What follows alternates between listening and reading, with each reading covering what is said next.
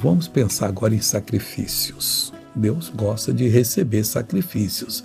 Não sacrifício como do passado, que matavam bois, ovelhas, cordeiros, carneiros e ofereciam a Deus. Isso era simplesmente antes de Jesus ter vindo e ter sido ele o sacrifício suficiente. Mas sacrifício de louvor para Deus é o que ele quer.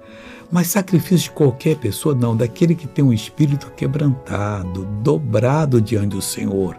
Aquele que não almeja nada que o mundo anda almejando, a não ser fazer a vontade de Deus.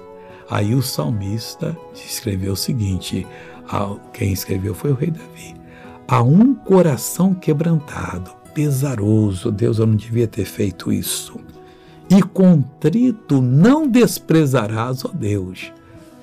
Você gosta de ser desprezado por Deus? Não, nunca quero ser desprezado. Então, pega esse versículo e vamos trabalhar nele. Agora eu quero orar para você, Senhor. Em nome do Senhor Jesus, eu repreendo todo mal que prejudica essa pessoa, que não deixa ela se consagrar, que não deixa o coração dela ficar quebrantado e digo: solta essa vida, vá embora em nome de Jesus Cristo. Seja feliz e um bom dia.